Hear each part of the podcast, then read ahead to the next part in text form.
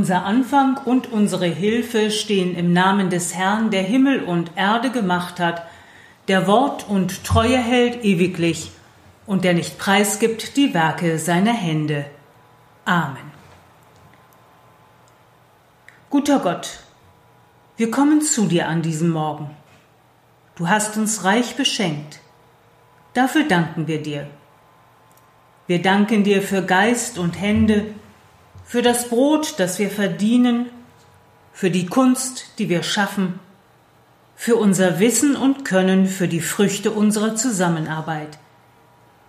Wir danken dir für alles, was wir für andere leisten, für die Arbeitsfreude, die wir spüren, trotz mancher Eintönigkeit und Belastung. Wir danken dir für die Aufgabe, die uns anvertraut wird. Gott, in der Stille nennen wir dir unseren persönlichen Dank.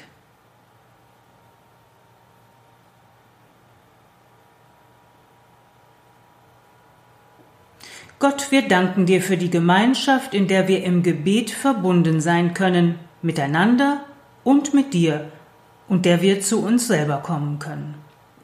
Amen. Ich lese aus dem fünften Buch Mose, Kapitel 7, die Verse 7 bis 11. Denn du bist ein heiliges Volk dem Herrn, deinem Gott, Dich hat der Herr, dein Gott, erwählt zum Volk des Eigentums mit allen Völkern, die auf Erden sind. Nicht hat euch der Herr angenommen und euch erwählt, weil ihr größer wärt als alle Völker, denn du bist das kleinste unter allen Völkern, sondern weil er euch geliebt hat und damit er seinen Eid hielte, den er euren Vätern geschworen hat. Darum hat der Herr euch herausgeführt mit mächtiger Hand und hat dich erlöst von der Knechtschaft aus der Hand des Pharao, des Königs von Ägypten.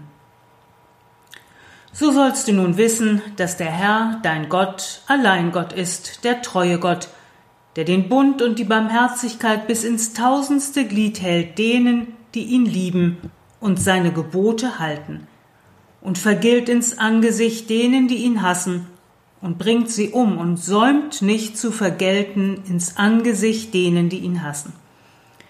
So halte nun die Gebote und Gesetze und Rechte, die ich dir heute gebiete, dass du danach tust. Amen. Liebe Gemeinde, das Lübecker Marketing hat eine Komplimente-Werkstatt ausgerufen. Menschen können sich gegenseitig Komplimente machen. Die Aktion kommt gut an in der Bevölkerung. Menschen lieben es, von anderen gewürdigt zu werden. Komplimente machen wir uns gegenseitig. Sie setzen uns Menschen in Beziehung zueinander. Wir brauchen Beziehung. In Umfragen wird deutlich, dass Menschen in den Zeiten der starken Einschränkungen wegen der Corona-Pandemie besonders den Kontakt durch Begegnung vermisst haben. Menschen brauchen Beziehungen. Mit dieser Erkenntnis beginnt auch die Bibel. Gott haucht Adam den Lebensatem ein. Aber allein ist Adam einsam. Eva wird ihm zugesellt. Die Geschichte der Menschheit beginnt mit einem Paar, von dem alle Menschen abstammen. Es geht nicht darum, ob das naturwissenschaftlich so war, da haben wir weiterführende Erkenntnisse und das wussten auch die Menschen damals schon. Es geht um etwas ganz anderes. Die Geschichte der Anfänge der Menschen zeigt, alle Menschen sind gleich. Es gibt keine Unterschiede, die trennend wären. Alle Menschen sind Gottes Geschöpfe und sind von ihm in die Verantwortung für diese Erde gerufen. Alle stammen von einem Menschenpaar ab um angesichts unterschiedlicher Farben, unterschiedlichen Aussehens, unterschiedlichen Geschlechtes und unterschiedlicher sozialer Lagen deutlich zu machen. Alle Menschen sind Geschwister, alle sind gleich an Würde.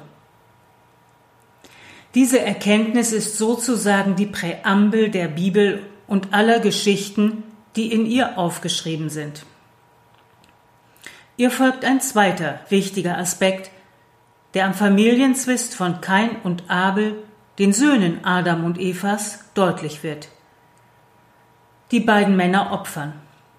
Gott sieht Abels Opfer an. Abel, dessen Name ein Nichts bedeutet.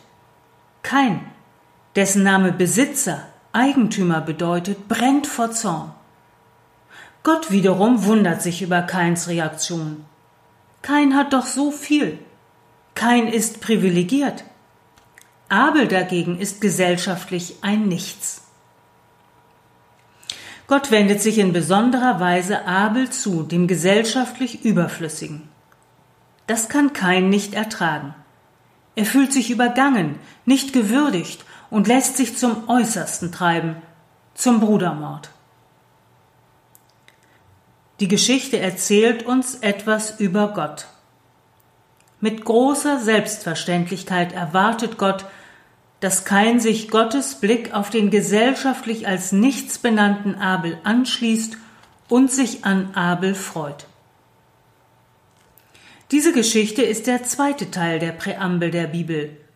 Gott hat ein besonderes Herz für die Menschen, die am Rand stehen, für die gering geachteten.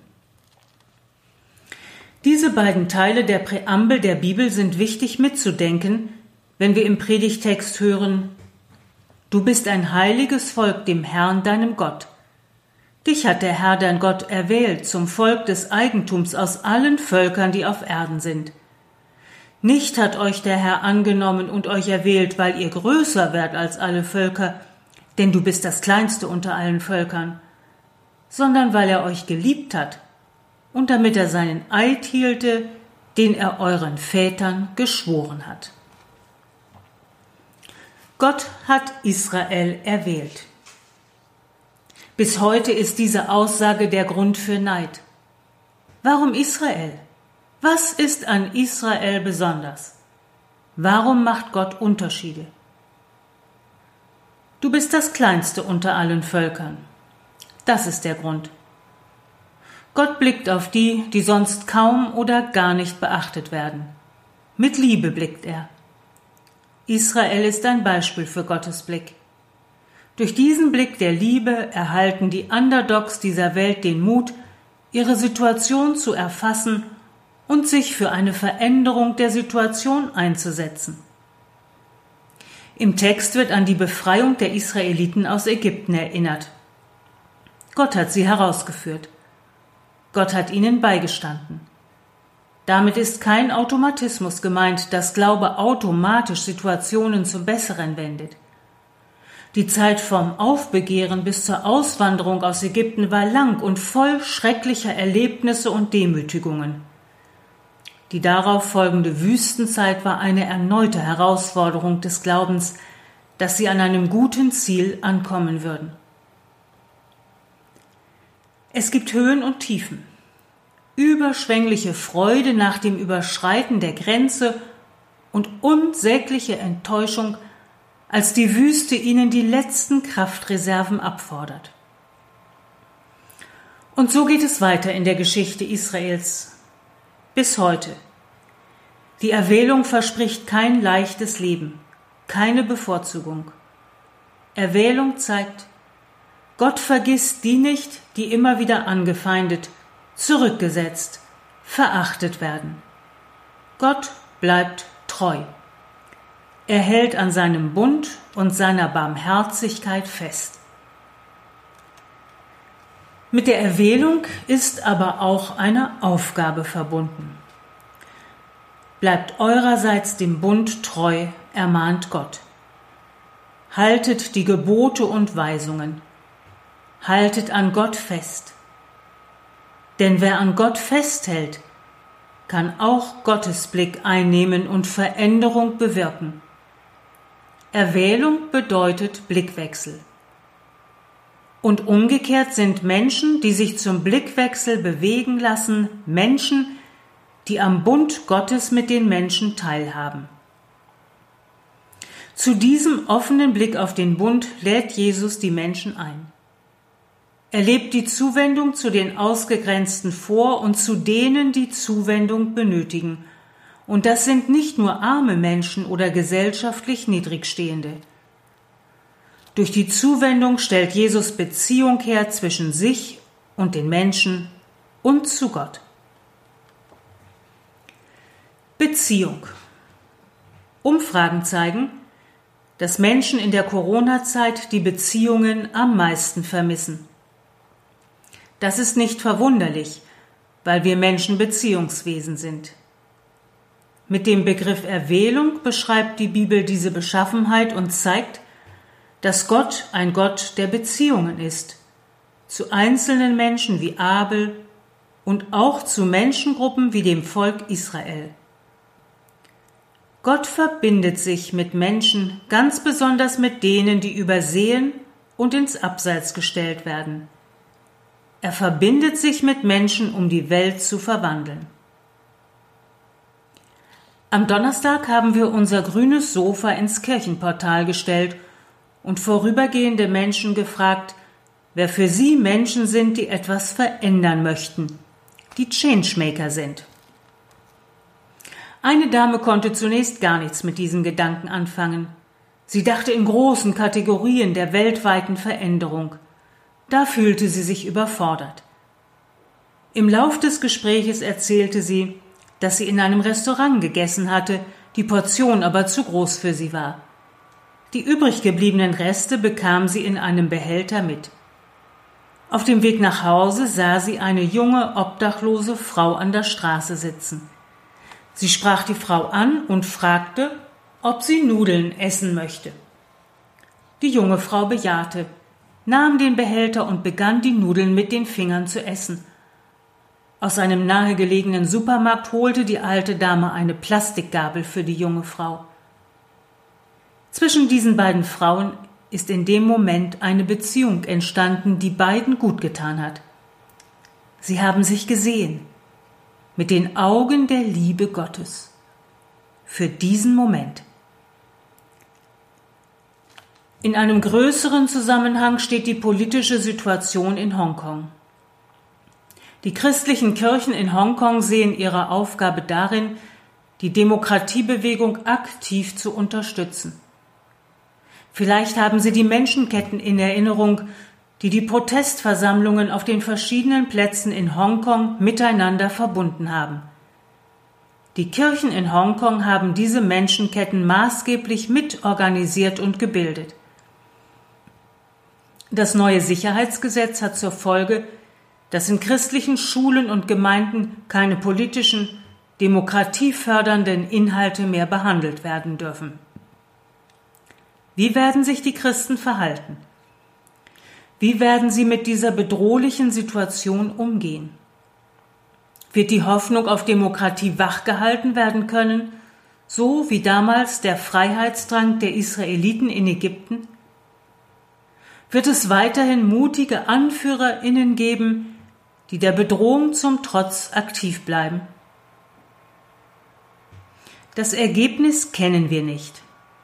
Wir sehen nur die Brutalität, die Einschüchterung, die Enttäuschung, die Angst, die Hoffnungslosigkeit vieler Menschen. Wir fürchten die körperliche Misshandlung oder gar den Tod der mutigen, jungen Demonstrantinnen. Gott, das erzählt uns die Geschichte von der Erwählung des kleinen, gering geachteten Volkes Israel Gott verbindet sich mit den Menschen, die im Abseits eines autoritären Regimes stehen und mit Verachtung betrachtet werden. Gott wendet ihnen seinen liebevollen, ermutigenden Blick zu.